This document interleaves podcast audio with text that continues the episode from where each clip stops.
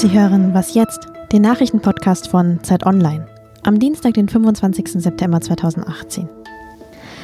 Ich spreche heute mit Marc Schieritz über die Kritik an der Großen Koalition nach der Personalie Maaßen und mit Veronika Völlinger über die Missbrauchsstudie in der katholischen Kirche. Die wird heute nämlich offiziell vorgestellt. Zunächst aber die Nachrichten. Die CDU-CSU-Fraktion wählt heute ihren neuen Fraktionsvorsitzenden. Zum ersten Mal seit 13 Jahren bekommt der Amtsinhaber einen Herausforderer.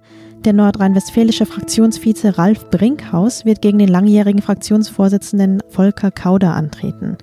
Kauder gilt als Vertrauter der Bundeskanzlerin und ist offiziell auch der Wunschkandidat von ihr und auch CSU-Chef Horst Seehofer.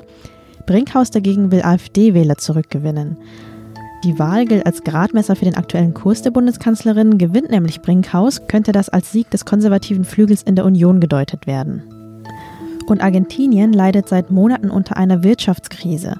Die Inflation liegt bei mehr als 30 Prozent dort, die Arbeitslosigkeit steigt und der Wert des argentinischen Pesos sinkt. Für heute hat die argentinische Gewerkschaft CGT deshalb zu einem 24-stündigen Generalstreik aufgerufen. Der Protest richtet sich vor allem gegen den Sparkurs der Regierung. Der Präsident Mauricio Macri will nämlich das hochverschuldete Land mit Finanzhilfen von internationalen Währungsfonds reformieren. Dafür muss die Regierung aber strenge Sparauflagen erfüllen. Redaktionsschluss für diesen Podcast ist 5 Uhr.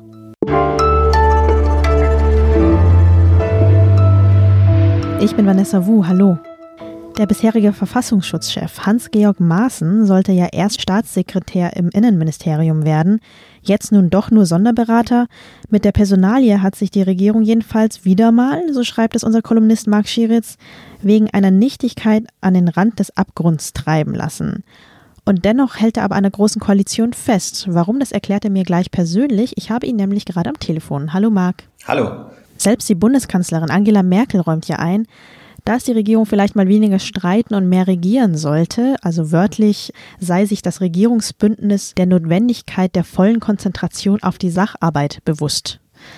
Du aber schreibst, es werde trotz der chaotischen Zustände vergleichsweise ordentlich regiert gerade. Wie meinst du das?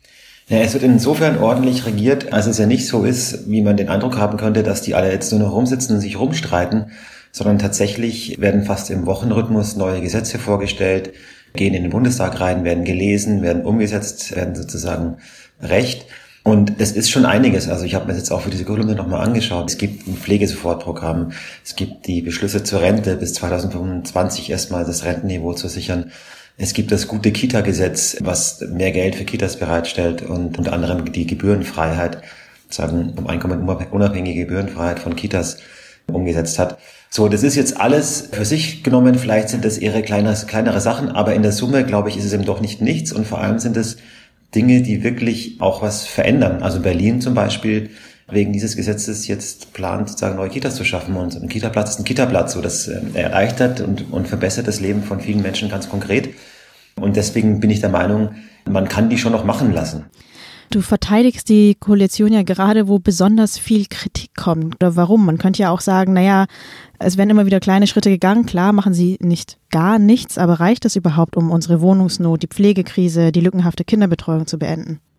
Also ich glaube, es reicht natürlich nicht und gemessen an, den, an, der, an der Dringlichkeit der Probleme und auch der Größe der Probleme ist das alles zu wenig. Nur diese Probleme haben sich ja über Jahre hinweg ähm, auch sind ja auch herangewachsen. Also die, die Wohnungsnot von, ich habe den ersten Artikel über Enge am Wohnungsmarkt im Jahr 2010 geschrieben für die Zeit, das ist jetzt acht Jahre her. Dass es zu wenig Lehrer gibt, konnte man ja wissen, als die Kinder sagen, geboren wurden. Da weiß man ja, in sechs Jahren kommen die in die Schule und dann brauchen sie Lehrer. So, da hat man sozusagen jahrelang geschlafen aber man versucht jetzt zumindest das, was man in kurzer Zeit tun kann, ähm, ein wenig äh, zu verbessern. Und das würde ich schon mal unterstreichen, dass das, äh, dass das wichtig ist. Und mir ist auch nicht klar, wie die Logik aufgehen soll, wenn jetzt neu gewählt wird, dann wird auf einmal alles besser. Weil wenn jetzt neu gewählt wird, dann haben wir jetzt erstmal Wahlkampf, dann haben wir vielleicht nochmal Koalitionsverhandlungen, möglicherweise mit ähnlichen Mehrheiten wie jetzt. Das heißt, dann wird monatelang wiederum verhandelt, die Zeit vergeht. Dann in Europa wird gewählt, die Welt verändert sich. So, da haben wir jetzt dann Wahlen und beschäftigen uns über Monate hinweg mit uns selbst. Aber ist nicht genau das das Frustrierende für viele Menschen, dass sie sich jetzt mit den kleinen Würfen immer zufrieden geben sollen? So nach dem Motto GroKo oder Weltuntergang? Das kann ich total verstehen. Es gab ja den Versuch mit Jamaika ein anderes Regierungsbündnis hinzukriegen. Das ist aber gescheitert. Und man kann sich nun mal die Mehrheiten auch nicht aussuchen. Also wenn die, Wahlen wieder und wieder zu dem Ergebnis führen, dass nur eine große Koalition stabil regieren kann. Was soll man dann machen als Regierung? Kann man natürlich sagen, man wählt nochmal. Aber wenn es dann wieder kein anderes Ergebnis bringt, dann ist man wieder mit diesem Problem konfrontiert, dass dann vielleicht nur SPD und Union möglich sind. Also ich würde, würde es auch wünschen, dass es, dass diese Zeit ein Ende hat und dass wir wieder klarere Bündnisse auch haben, vielleicht eines links, eines rechts, dann kann man auswählen. Nur wenn sich das nicht einstellt, dann muss man halt das Beste draus machen. Und da würde ich sagen, dann lass die doch jetzt vier Jahre regieren oder drei oder wie viel es auch immer noch sind. Und dann können wir wieder weiterschauen. Aber ähm, wir haben eben erst gewählt und es geht ja jetzt erst los. Und da würde ich schon den Versuch wagen zu sagen, komm, dann probiert es halt einfach nochmal. Einfach mal machen lassen. Also, das war Marc Schieritz, Kolumnist und wirtschaftspolitischer Korrespondent im Hauptstadtbüro der Zeit. Ich danke dir, Marc. Danke.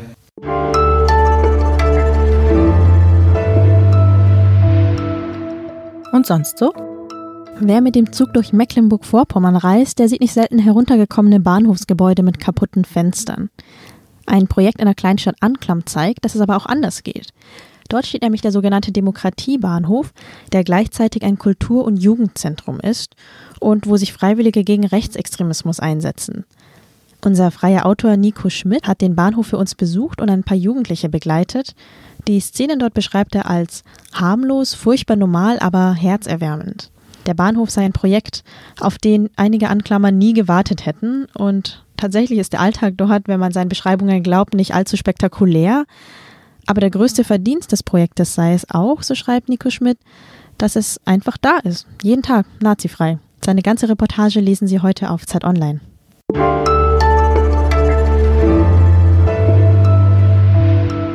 Über vier Jahre lang haben die deutschen Bischöfe sexuelle Gewalt in der Kirche systematisch erforschen lassen.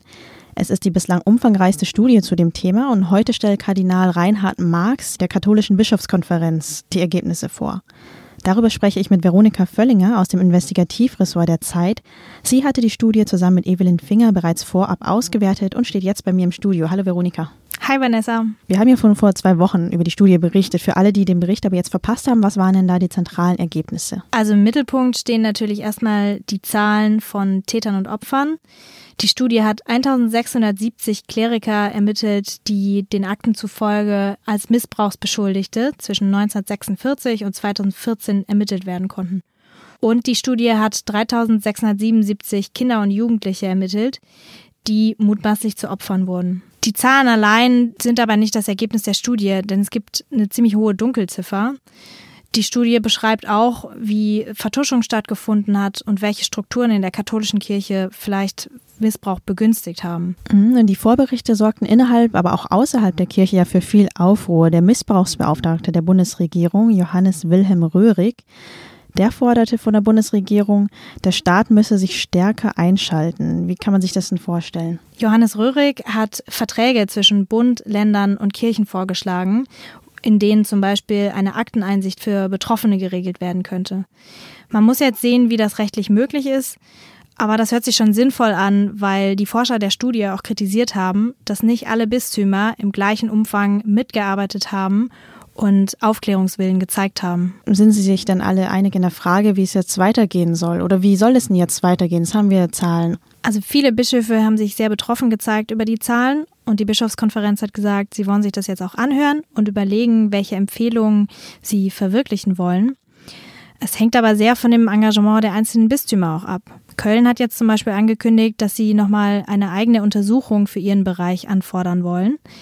Die Studie zum Beispiel macht keine Aussagen über einzelne Bistümer. Das könnten die Bistümer jetzt nur im Nachhinein nochmal gesondert anfordern. Aber das hängt sehr von dem Aufklärungswillen der einzelnen Bistümer ab. Okay, und wie das aussehen wird, das ist ja jetzt offen, nachdem ja auch nicht alle gleich viel an der Studie mitgewirkt haben.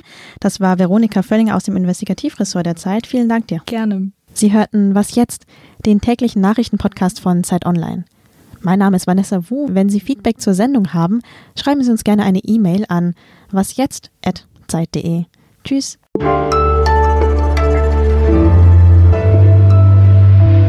Sag mal, standen nach der Vorabveröffentlichung der Studie eigentlich Leute bei dir auf der Matte? Nein, ganz so schlimm war es nicht. Aber ich habe E-Mails bekommen von Lesern, die mir nochmal neue Hinweise gegeben haben. Das war sehr spannend.